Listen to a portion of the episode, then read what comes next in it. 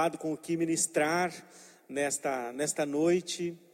Fiquei me perguntando no que mais, no que, no que de fato nós, está a nossa esperança, no que de fato está a nossa segurança, no que é que o cristão mais pode, como diz a palavra de Deus, eu quero trazer à memória aquilo que me dá esperança.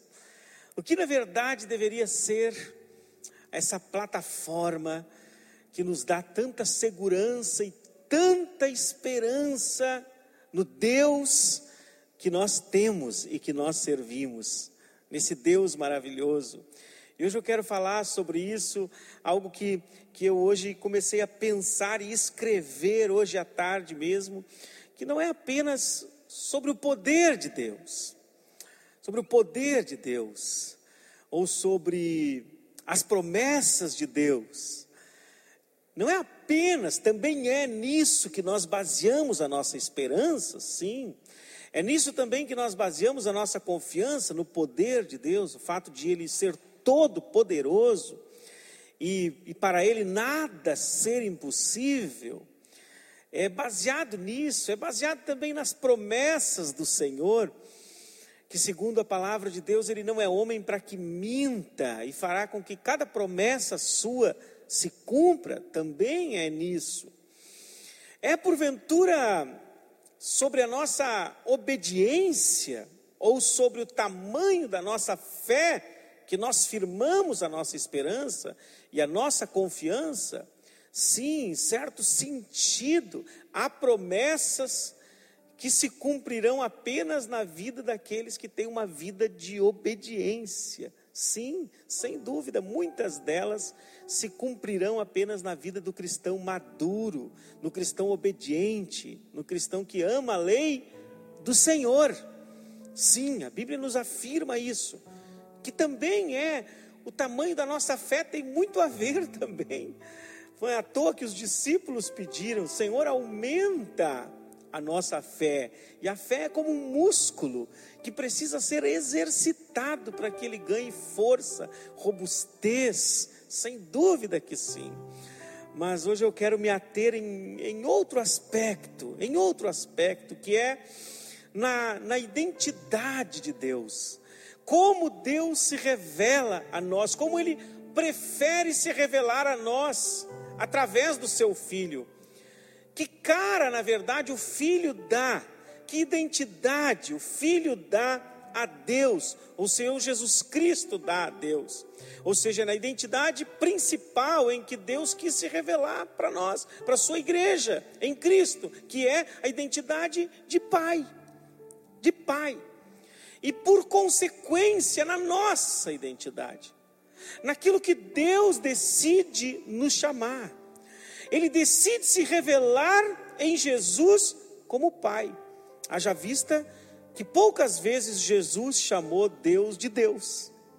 Jesus chamou muito mais Deus de Pai do que propriamente de Deus. Quase tudo que Jesus falava, ele falava em nome do Pai. E ele falou muito da sua relação com o Pai. Portanto, Deus decide se revelar através de Jesus como pai.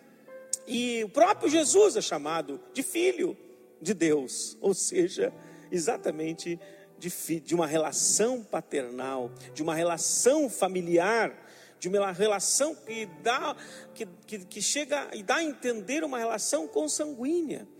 Mas não só isso, Deus decide nos chamar de filhos.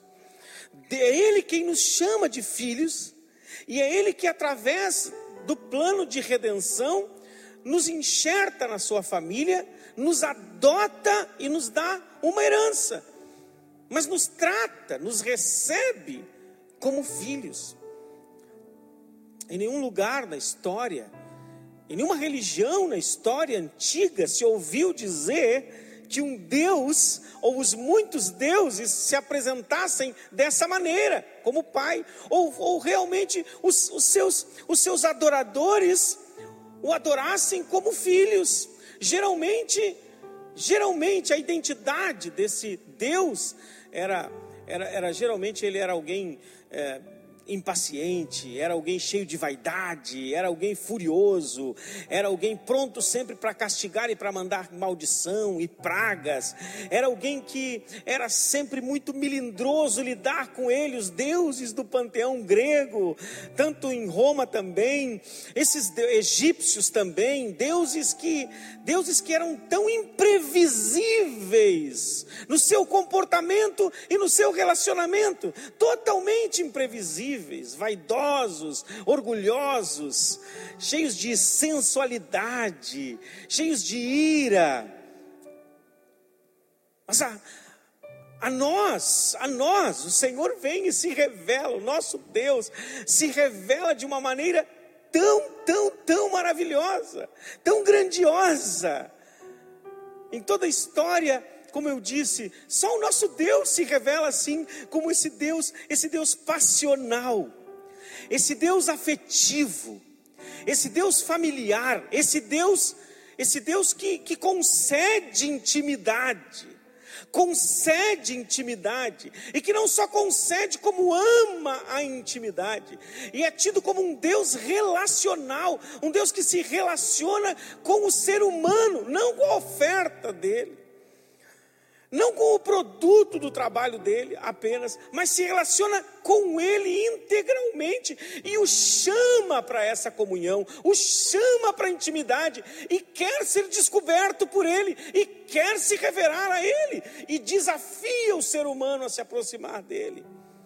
Se Deus que em Cristo nós o chamaremos sempre de Pai, de Pai mas que ainda de maneira tão graciosa, a palavra do Senhor nos diz que no Espírito Santo, que pelo Espírito que Ele nos deu, nós não temos o espírito de medo, para andarmos outras, outra vez atemorizados, mas nós recebemos o espírito de adoção, pelo qual nós aprendemos a chamar Deus de Abba Pai, ou seja, não houve tradução para a palavra aba, de tão íntima, de tão cheio de carinho, de, de uma carga emocional e afetiva tão grande, que a expressão aba tem, que os, que os nossos tradutores preferiram deixar assim: aba, pai. Que significa esse aba, quer dizer a mesma coisa que papa, que papa, papa em espanhol, ou papai, ou papaizinho ficou Abba Pai, que quer dizer muito mais de que sim, Senhor Pai, mas quer, quer tratar esse Pai como alguém amigo, íntimo, próximo. Eu quero ler com vocês essa parábola tão conhecida do Evangelho de Lucas. Como essa parábola apresenta esse Pai? Lucas no capítulo 15 Lucas apresenta aqui, o Evangelho apresenta três parábolas, uma tríade: a parábola da ovelha perdida, da moeda perdida e do filho pródigo. Mas nesta especialmente, embora na primeira ele se apresente como também um pastor excepcional, com a mesma ideia de pai, com a mesma ideia desse pai, agora ele apresenta-se como, como o Senhor Jesus apresenta. Senhor Jesus, numa discussão com fariseus e religiosos, que se incomodaram por Jesus estar comendo com gente pecadora, tendo comunhão com gente de má fama, eles se incomodam com Jesus fazendo isso, sendo ele se dizendo um mestre, e, e, e o Senhor Jesus responde com ele com essas parábolas, responde a eles assim. E aí ele mostra então o caráter, a natureza da relação de Deus com o homem, conosco também. E diz Lucas no capítulo 15, verso 11: disse assim: E disse: certo homem tinha dois filhos, o mais jovem deles disse ao seu pai: Pai, dá-me a parte dos bens que caiu para mim. E ele dividiu os seus haveres. E dias depois, o filho mais jovem, ajuntando tudo, partiu para uma terra distante e ali desperdiçou os seus bens com uma vida depravada. E havendo ele gastado tudo, houve naquela terra uma grande fome e ele começou a passar necessidade. Ele foi e juntou-se a um dos cidadãos daquela terra, e ele o enviou a seus campos para alimentar porcos. E ele desejava encher a sua barriga com as cascas que os porcos comiam, e nenhum homem lhe dava nada. E ele, caindo em si, disse: Quantos servidores do meu pai têm pão suficiente de sobra, e eu aqui pereço de fome? Levantar-me-ei e irei ter, e irei para o meu pai, e lhe direi: Pai, eu pequei contra o céu e perante ti, e eu não sou mais digno de ser chamado teu filho. Faz-me como um dos teus servidores. E ele levantando-se foi para o seu pai. Mas este, e agora ele vem revelando, revelando a natureza, a identidade, a preferência com que Deus se revela a nós. Mas ele, estando ainda longe do caminho, viu seu pai e teve compaixão e correndo, lançou-se-lhe ao pescoço e o beijou.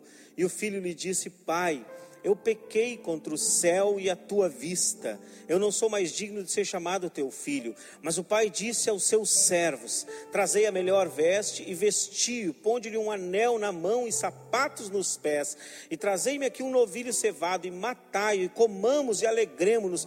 Porque este meu filho estava morto e vive novamente, tinha se perdido e foi achado. E eles começaram a alegrar-se. Ora, o seu filho mais velho estava no campo e, vindo ao aproximar-se da casa, ouviu a música e as danças. E ele chamou um dos servos e perguntou: O que significam essas coisas? E ele lhe disse: O teu irmão chegou e o teu pai matou o novilho cevado, porque ele o recebeu são e salvo. E ele se irritou e não queria entrar, porque, portanto, saindo o pai, lhe rogava. Ele respondendo, disse ao seu pai: Eis que eu te sirvo há tantos anos, e em nenhum momento eu transgredi um mandamento teu, contudo, tu nunca me deste um cabrito para que eu pudesse me alegrar com os meus amigos. Mas vindo este teu filho que desperdiçou teus bens com prostitutas, mataste-lhe um novilho cevado. E ele lhe disse: Filho, tu sempre estás comigo e tudo o que eu tenho é teu. Mas era necessário fazer festa e regozijarmos-nos, porque este teu irmão estava morto e agora vive novamente, tinha se perdido e foi achado. Amém? Olha como o Senhor Jesus está aqui para os fariseus, para os religiosos que na verdade eram comparados, e este filho mais velho que se revolta contra toda a, a, toda a graça e a abundância de amor do Pai, na verdade, a forma pródiga que Deus tem de amar, eles, religiosos, quando se levantam e estão debatendo com Jesus, o que ele está querendo dizer, na verdade, é que esse filho mais velho, ranzinza, que é obediente em tudo, que é um seguidor da lei, que é um uma pessoa que teme muito ao seu Deus, que ele na verdade não entendeu nada ainda e que eles também não entenderam, assim como esse filho mais velho que ficou, que foi obediente, que parece não fazer nada de errado, não importa, como eu disse no, no, no início, o que o Senhor Jesus está tentando dizer que não é na nossa obediência não é no nosso temor que nós baseamos a nossa esperança e a nossa confiança, mas no tipo de relação que foi conquistada para nós na cruz pelo Senhor Jesus. É isso que o Senhor Jesus está tentando explicar a esses legalistas aqui. Ele está dizendo: que pai é esse? Que nós, seres humanos, temos muita dificuldade de entender. Muita dificuldade. Que pai é esse que você diz, não te quero mais? E ele diz, ok, eu entendo. Me dá a minha parte, porque eu quero virar as costas para ti. Que, que pai é esse que permite que você viva a sua vida distante dele? Que você gaste a única vida que Ele te deu para viver, desperdice e gaste longe dele. Que pai é esse que te libera? Que te libera e ainda mais, e ainda mais, na sua graça comum, permite que até recursos você tenha para isso. Não é um Deus que te tira os recursos, já que você não quer me seguir, já que você não quer ficar em casa, já que você não quer nenhum relacionamento comigo, eu te tiro tudo e te deixo aí sem você poder se divertir. Não, que Deus é esse que diz: ok, aqui estão os teus recursos, então usa como você quiser, teus talentos, teus dons, tua inteligência, os teus recursos financeiros, usa a tua vida, a tua força. Que Deus é esse que, não obstante seja rejeitado, a sua companhia, a sua disciplina, os seus valores, a ordem da sua casa seja rejeitada, em troca de uma aventura, e ao mesmo tempo ele está, parece que em pé na janela, esperando e olhando lá na curva da estrada, porque ele está sempre à espera. Que Deus é esse que espera em pé? Que Deus é esse que não tira o olhar da estrada? Jesus está dizendo para eles: sabe, esses que estão comendo comigo, o Pai está em pé esperando eles se aproximarem. Eu sou a possibilidade dessa aproximação. Me deixe trazê-los de volta. Mas que Deus é esse que está na porta da casa, olhando pela janela, ansioso, sabendo com certeza um dia o meu filho vai voltar para casa? Que pai é esse? Que Deus é esse que não aceita? Que o filho mude a sua posição, que não aceita roubar e tirar a identidade do seu filho e deixá-lo órfão. Que pai é esse que não aceita menos do que filho, que você seja menos do que isso? Não aceita. E ele diz: tragam roupa de filho, vistam como filho, ponham um anel de filho, ponham sapatos de filho.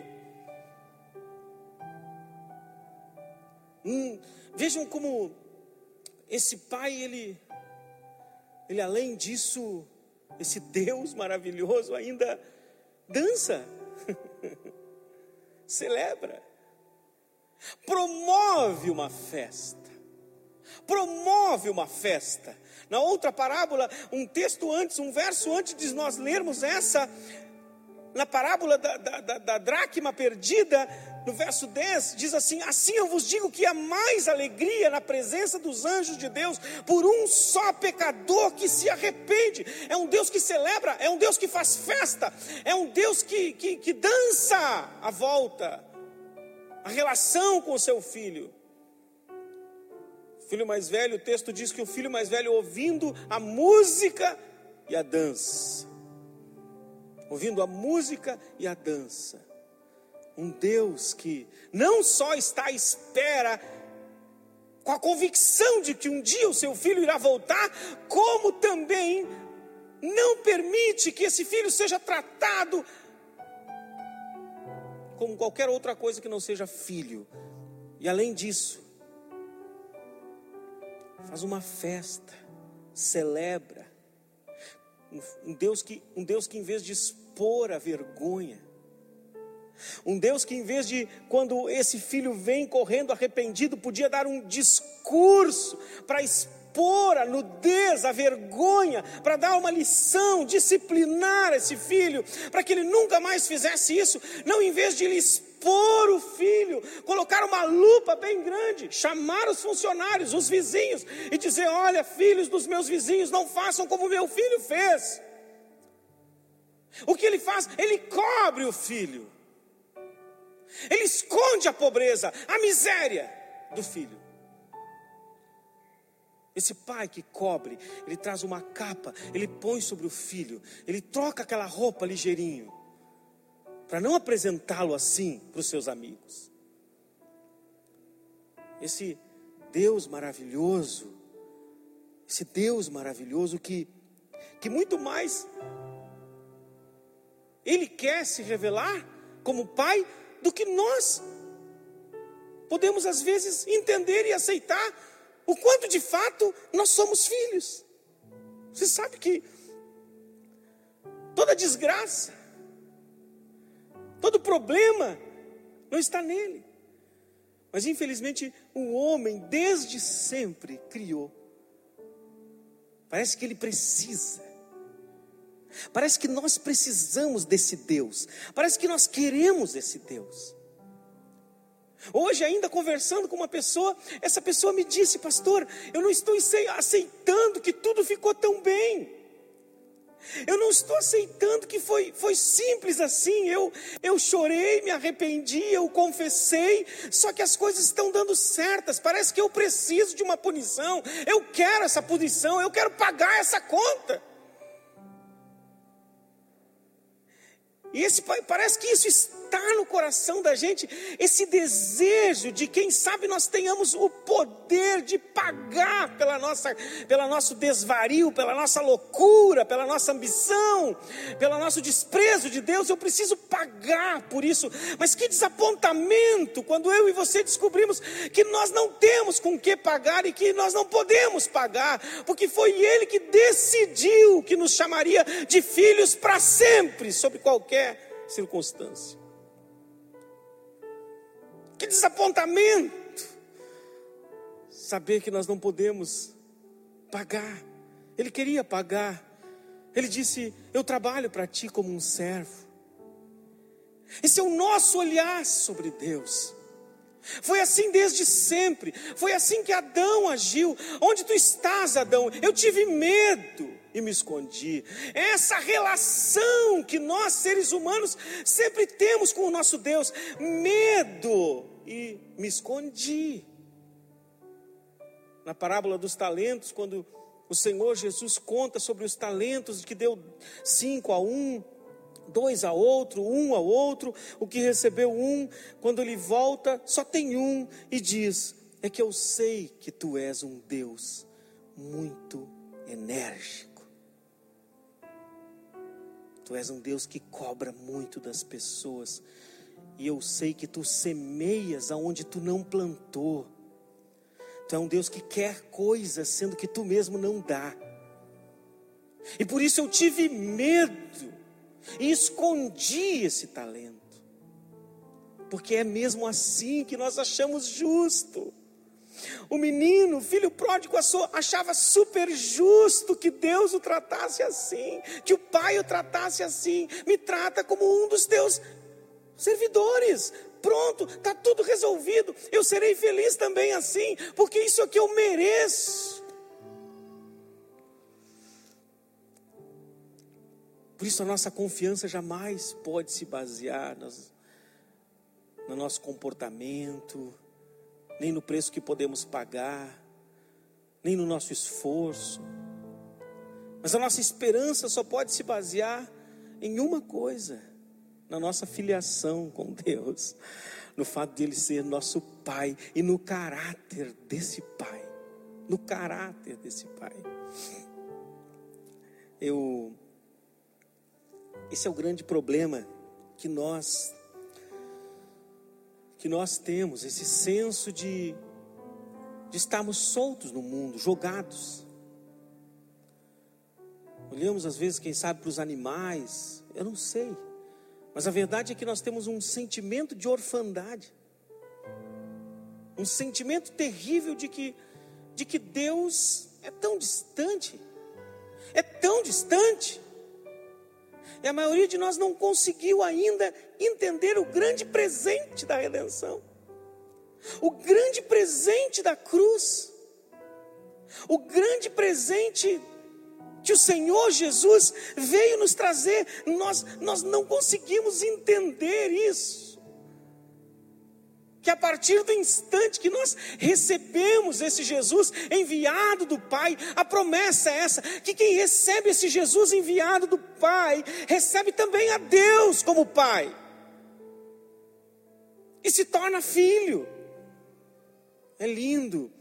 O evangelista João nos explica isso, dizendo no, no, no, capítulo, já no primeiro capítulo, no verso 12, ele diz no verso 11: Ele veio para os que eram seus, mas os seus não o receberam. Então, a todos aqueles que o receberam, deu-lhes o poder de se tornarem filhos de Deus. Deu-lhes o poder, diga comigo, deu-lhes o poder deu-lhes o poder. Em outra versão vai dizer, deu-lhes o direito. Direito é poder.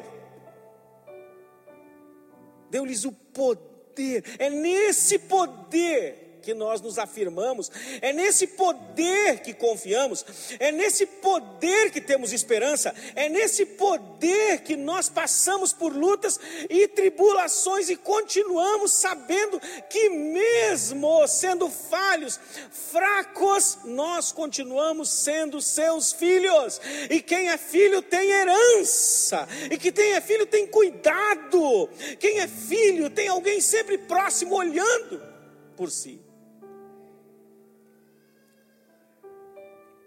Eu quero orar nesta noite.